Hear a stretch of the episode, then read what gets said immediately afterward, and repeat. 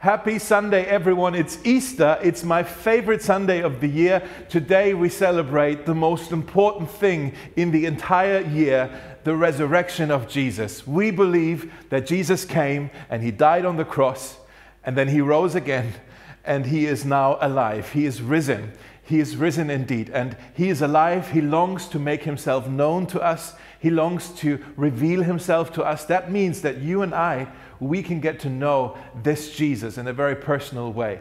Some of you may know Jesus already. Others of you, you may be here and you're curious about what this whole thing is about at Easter. I'm glad you're here because today we want to go on a journey together. Uh, not here, but at Mauer Park.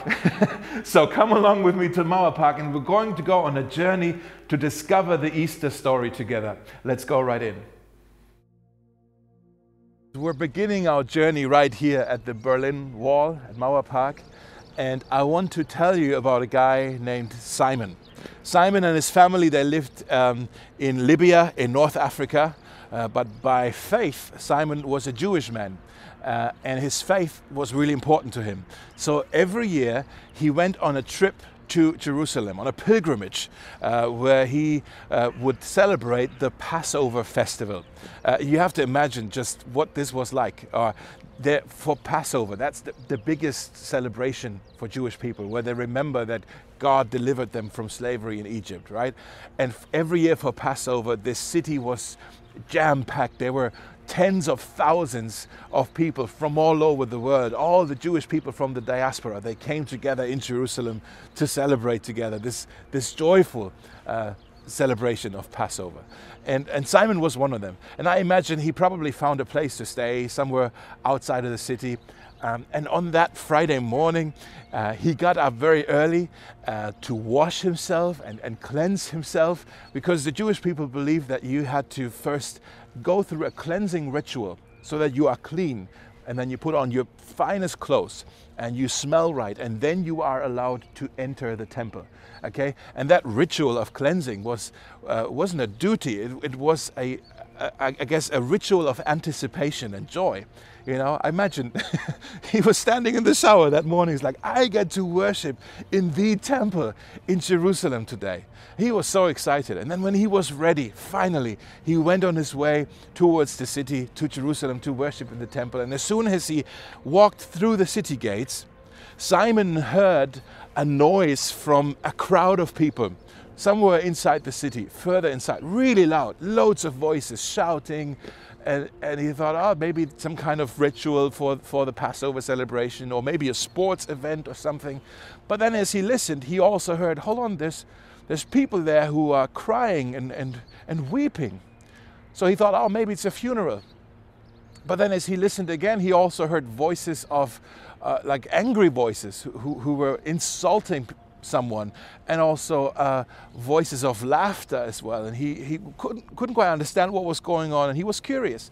And so he thought, I'm going to go check out what's happening over there. And so he didn't really know where to go, right? But he, he, um, he just went kind of to where the noise was coming from, turned a few corners, and then he turned a corner, walked around a building, and then suddenly he was standing right in front of this crowd of people, in front of this mob of people. And he saw loads of people there, the fists kind of being shaken angrily in the air. He saw some Roman spears in that crowd as well. Uh, there were fruit and vegetables being thrown through the air.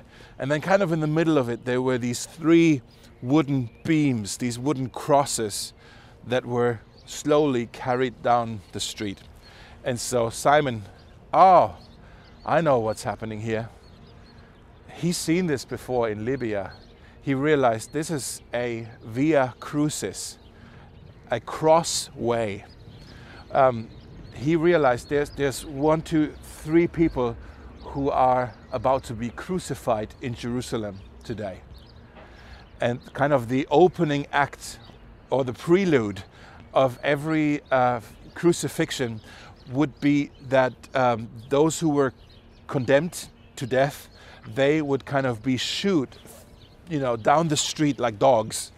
Uh, and everyone would come out of their houses or their apartments to, to insult them, to ridicule them, to, to spit on them, so that kind of the entire shame uh, and the embarrassment of this city would come on these um, convicted men one last time before they would be taken outside of the city to be crucified.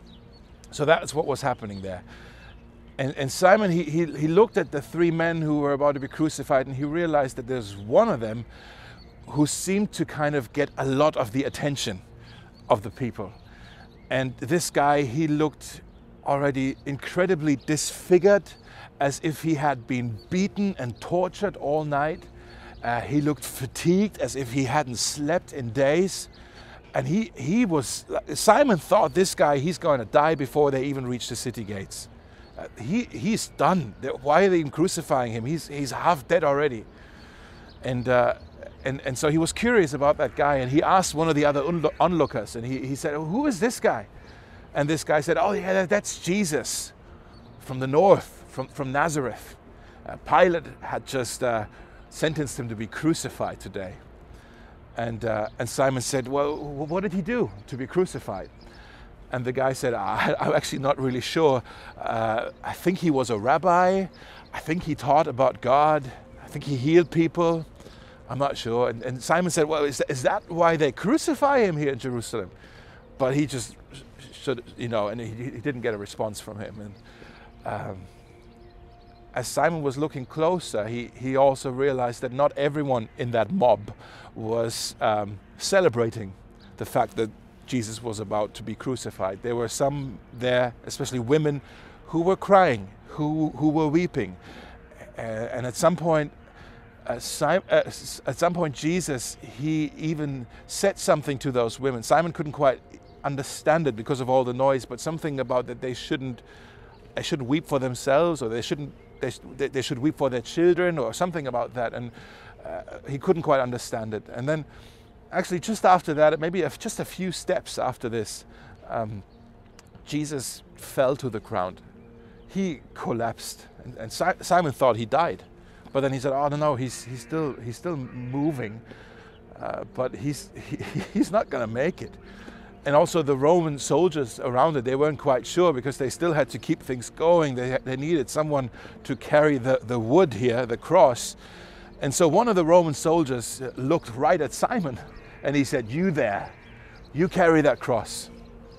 And we need to understand that the Romans at the time, they could have asked for this. Anytime someone, um, a, a, Roman needed something carried, he could ask any non Roman uh, to carry something for about one mile. And so this soldier asking Simon to carry the cross, Simon had no choice. He couldn't say no to this request. It was a command. And so he had to pick up this wooden cross, right, and, and load it on his shoulders. And also, we need to understand that these, the, the Jews at the time, they believed a, the wood of a cross was cursed. It was cursed wood, it was unclean just imagine, like Simon was on his way to the temple. He wanted to worship. He cleansed himself to go to worship in the temple. That idea was out the window now as soon as he touched the wood. If he wanted to still go worship in the temple that day, he would have had to go back home, change his clothes, wash himself entirely, and, and then he could go to the temple because, because the wood was cursed. It was unclean. But he had no choice. He had to carry it. So he picked it up and he saw how the, the soldiers they, they helped up jesus and they started to push him down the street in front of him. And he carried now this cross behind this jesus. And as he was looking down he saw that right in front of him the, the blood and the sweat drops from jesus' body just fell on the hot pavement right in front of him. And that's how they now this this whole scene right? How they made their way out of the city uh, out of the city gates and then up on a little hill. And I guess that's, that's where they were going to crucify them now, up on that hill. And the soldier commanded Simon to just drop the cross on the floor, which is what he did. And then Simon was pushed to the side. The soldier who was in charge of the execution had gone up to Calvary a little earlier to prepare everything. And he had certainly seen many things, but Jesus was horribly disfigured. Jesus was hardly recognizable as a human being. And they had already beaten and flogged him in the city. He was barely able to stand on his feet. The soldier had likely crucified many people before, but something was different with this one. It had probably been quite satisfying for him to be the one who gets to execute justice. But something seemed different about this convict. They tore off Jesus' clothes, they laid him on the cross, and the soldier knew that crucifixions were not so easy. He knew the first nail is always the most difficult. Normally, the convict would try to fight back with their hands and feet, so they'd need several soldiers holding the man down. But again, there was something different about this convict. Jesus did not resist. Ah, he's, he's probably too weak already, the soldier thought to himself. And so they took the nails and they hammered the nails through his feet and hands. And Jesus wailed in pain. The soldier actually expected that Jesus would plead for mercy, right? But Jesus did not insult the soldiers. He did not plead for mercy. In fact, he looked at them with a strange love in his eyes and said, Father, forgive them. They know not what they do. And the soldier was amazed. What kind of man is this that he forgives us for his execution? The soldier could not believe it. There was something extraordinary about this Jesus. And it was as if he wanted to be on that cross. I mean, on the outside, it looked like a, like a defeat, like a tragedy. But Jesus seemed convinced that it was a victory. So they lifted up the cross, and the crowd was cheering and laughing. Not far from that cross, um, there was a group of women and also a man standing with them. They weren't mocking with the rest of the crowd. They weren't rejoicing. They weren't celebrating the fact that Jesus was now hanging on a cross. They were weeping. They were, they were devastated. They could not believe what they had to witness right in front of their eyes. The man who was standing there, his name was John.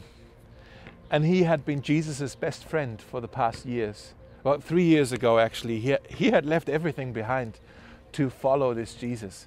And they had walked all throughout the province, and John got to witness the ministry of Jesus. He got to be there when Jesus preached good news and he explained so wonderfully the, the secrets of God to people. And, and, and he got to be there when Jesus healed people and he took care of people. He loved people. He fed people. It was so wonderful. These last three years, John loved every second of these past three years. He never felt so close to God as in the past three years just the night before, they were actually all together and, and they had dinner together. Jesus and all the friends, and, and John got to sit right next to Jesus.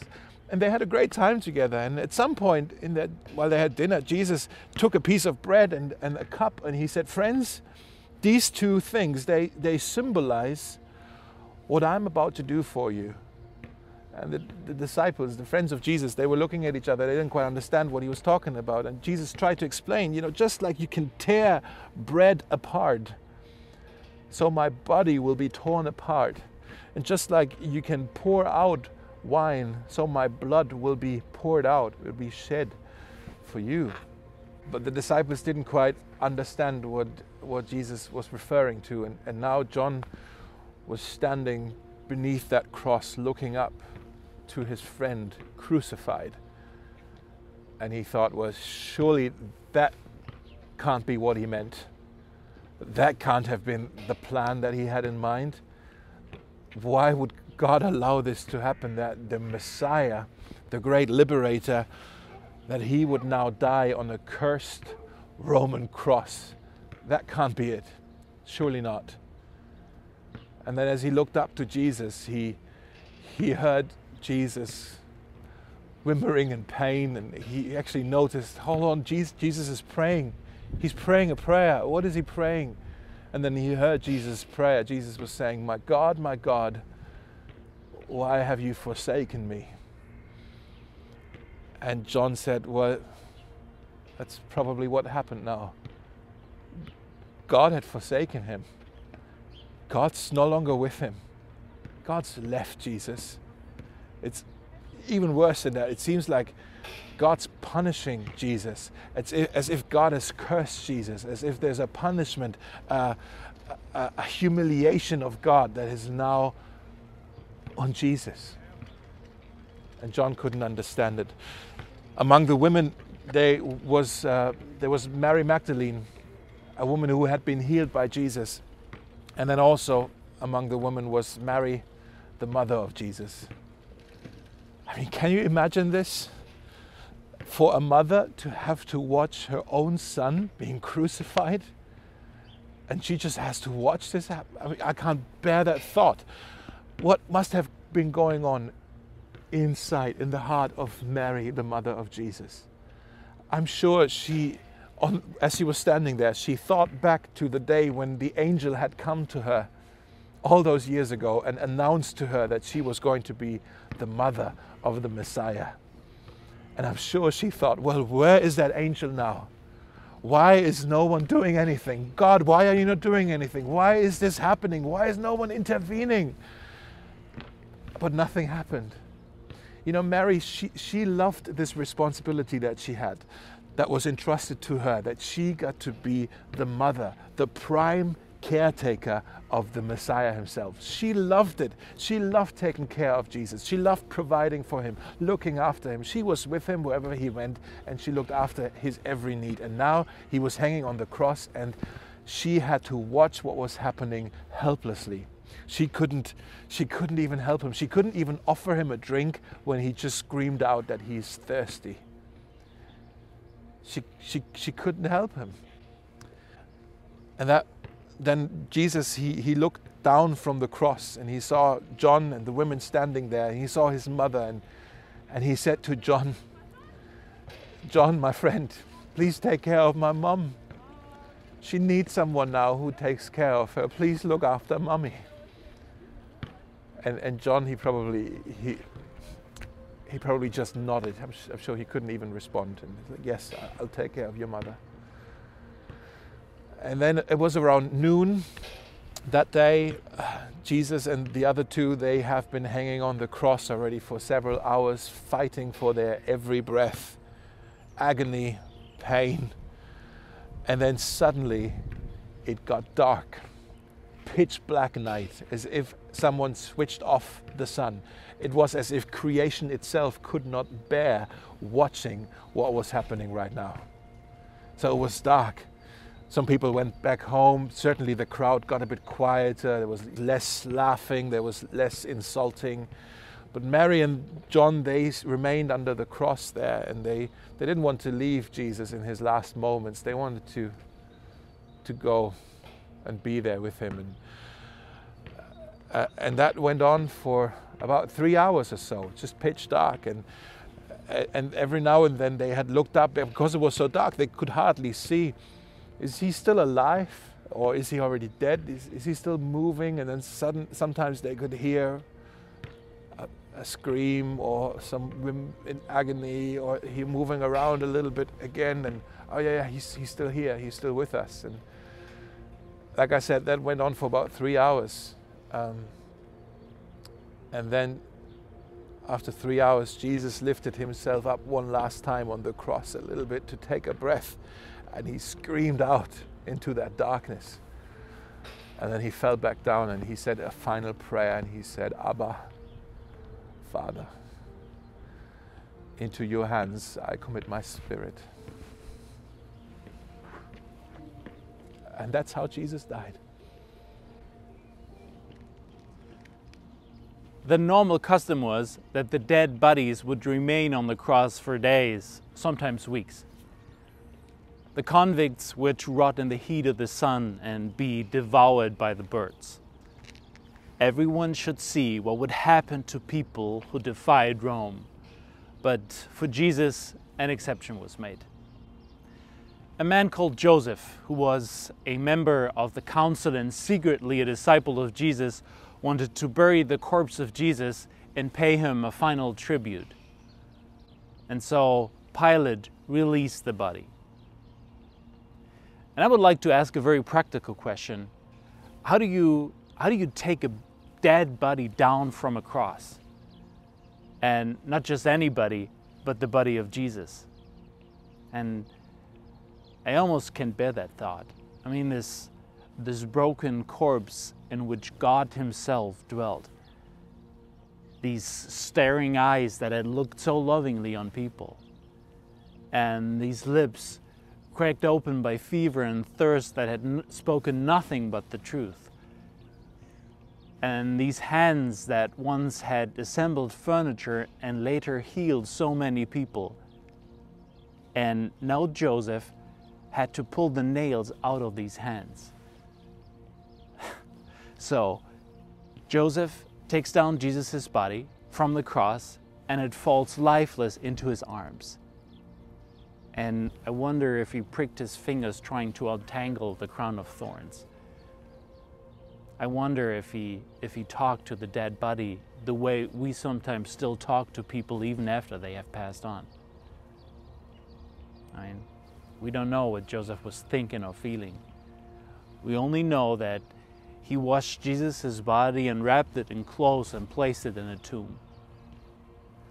Nicodemus, a Pharisee and also a secret disciple of Jesus, helped him, and they had to do it quickly because the next day was the Sabbath. And on the Sabbath, you weren't allowed to bury the dead.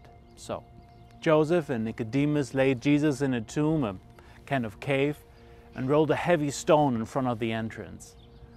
And I wonder if, if Nicodemus stood in front of the big stone for a few more moments. And I am sure he remembered the conversations he had with Jesus. Jesus had told him so many wonderful things. Unless one is born again, he cannot see the kingdom of God. The Son of Man must be lifted up on a pole so that everyone who believes may have eternal life. God so loved the world that whoever believes in him shall not perish, but have eternal life. Nicodemus had believed Jesus, and Nicodemus had hoped in Jesus. But now Jesus was dead. All hope was buried. Rest in peace, Rabbi, he said and he stroked the large stone with his hand and went home. The next day was the Sabbath, the Saturday. The Sabbath is the day of rest where no one was allowed to do anything. And we have no idea what happened on that day after the crucifixion of Jesus. Nothing is being said about this day. Uh, we know or we can assume that Joseph and Nicodemus they probably had to switch gears a little bit because they had to now focus on their tasks, their duties in the temple for the Passover festival. And so I'm sure they just try to kind of uh, switch gears, like I said, and, and focus on these duties. Uh, Simon, the man who carried the cross for Jesus, uh, he disappeared from the scene completely, for now at least. Uh, the soldier who had oversight over this whole crucifixion, we don't know what happened to him. The only thing we know is that apparently after Jesus had died, he looked up to this dead body on the cross and he said, Surely this man was the Son of God. And that's what we know about the soldier. Uh, we know that uh, John, Jesus' best friend, he had taken Mary back home with her. Uh, I mean, all the other disciples, they had already disappeared uh, when Jesus was arrested, right, in the Garden of Gethsemane. They went into all directions. They, they abandoned him, their best friend, they abandoned him. They must have felt so pathetic on that day. They have abandoned their master, their Messiah. They've left him. Especially think of Peter. Peter, who had um, walking, had been walking with Jesus, and and Jesus had had, had such high hopes for Peter. Jesus had said, Peter, you are my rock. On this rock I will build my church. And now Peter, because he had denied even knowing Jesus. Three times he had den- denied him. He knew he, he was such a disappointment to Jesus. He couldn't live up to these high expectations that Jesus had for him. In the hour of Jesus' greatest need, Peter had left him by himself. He had denied that he knew him. He must have felt like such a loser on that day, on that Saturday. And then the women around Mary Magdalene, they also were forced to sit still on, on that day. They had prepared different spices and, and different lotions, and these, it was custom at the time that they would go to the dead body and, and kind of, uh, you know, as kind of a last um, honoring act, they, they would prepare the body uh, for rest. Uh, but they couldn't do this, and because it was Sabbath, you weren't allowed to do anything on the Sabbath. And so they were forced to rest and wait for another day for Sunday, which is the beginning of the week for them. And they were forced to wait. And I wonder what they did while they had to wait. I wonder if there were some were crying together. I'm sure they were crying together. I wonder if they were talking about the things that just happened. Or maybe they just stopped talking. I mean, because what was there now to talk about? In the Gospel of John, we read that Mary Magdalene got up early on Sunday morning. It was still dark, but she was already on her way to the tomb. And when she got there, she saw that the heavy stone had been rolled away. Mary did not know that an angel of the Lord had rolled away the stone. All she saw was that the tomb was open and she did not go one step further. Instead, she turned around and ran back into the city to find the disciples. And she ran into Peter and John. And Mary, completely out of breath, tells the two of them about the stone that was rolled away. And immediately she offers a guess as to what might have happened. She was really sad and angry. They have taken the Lord away from the tomb, and I don't know where they have put him. Why would they do such a thing? Haven't they done enough to him? Why do they want to desecrate his body now? So Peter and John, right, they start running as fast as they can to the tomb. They wanted to see what was going on, what Mary Magdalene had told them about. Something has happened. They wanted to see it with their own eyes. And apparently, John was faster and he arrived there first and he got to the entrance of the tomb, and he was the first person to look inside the empty tomb from the outside. And he saw there was no one there. It was empty. It was empty. There was just a, a few linen cloths who were lying there. That was it. And then Peter also arrived and uh, he didn't, like John, wait outside of the tomb. He ran straight into the tomb. And he stood right in front of the place where they had laid the body of Jesus. And all he saw were the linen cloths of Jesus, the, the linen cloths that, that they had wrapped him in. They were now there, folded up in order. And even the, the other cloth that they had put on his face, it was there, it was rolled up in order. And Peter was thinking to himself, well, if, if someone would have wanted to desecrate the body of Jesus or someone would have stolen the body of Jesus, surely they would have left chaos behind, not order. And why would someone leave, take a body and leave the cloth behind? That doesn't make sense. Whoever was here didn't leave chaos behind, but left order behind. And Peter is thinking, right? Is processing. I only know one person who brings order into chaos, and that's God. Was God here? And then he turned to the entrance and said, John, come in here now. Come in and have a look at this. And then John walked into the tomb and he starts to smile. He starts to smile. It says in the Bible that John saw, he saw and believed. He saw and believed. And the way I imagine it is that he turned to Peter and says, Of course, of course, he's no longer here. Peter, he must have risen. He must be alive. Didn't he tell us that that's what he was going to do? That on the third day he would rise again? to defeat sin, to defeat death, to defeat all that destroys us so that he can give us life. Peter, he must be alive. And then the two of them, they started, they, they left the tomb and they, they were smiling. They had a, a holy hunch, a holy hunch that the impossible might have happened in Jerusalem on that morning. And Mary Magdalena, she had also followed the two disciples back to the tomb. She was still standing outside the tomb weeping. And when the two disciples walked out of the tomb with shining eyes, she too wanted to look inside the tomb. And when she looked inside, she saw something that Peter and John did not see. Two angels, dressed in white, were sitting where Jesus' body had been laid. And Mary froze. Why are you weeping? the angel asked. Why do you seek the living among the dead? The living. He is not here, Mary of Magdala. He is risen. And then they said, Remember what he said to you. He foretold it to you, didn't he? The Son of Man would be crucified and then rise again on the third day, and that's exactly what happened here. And Mary Magdalene slowly began to understand. So, all this was part of the plan. This is how Jesus was going to defeat sin.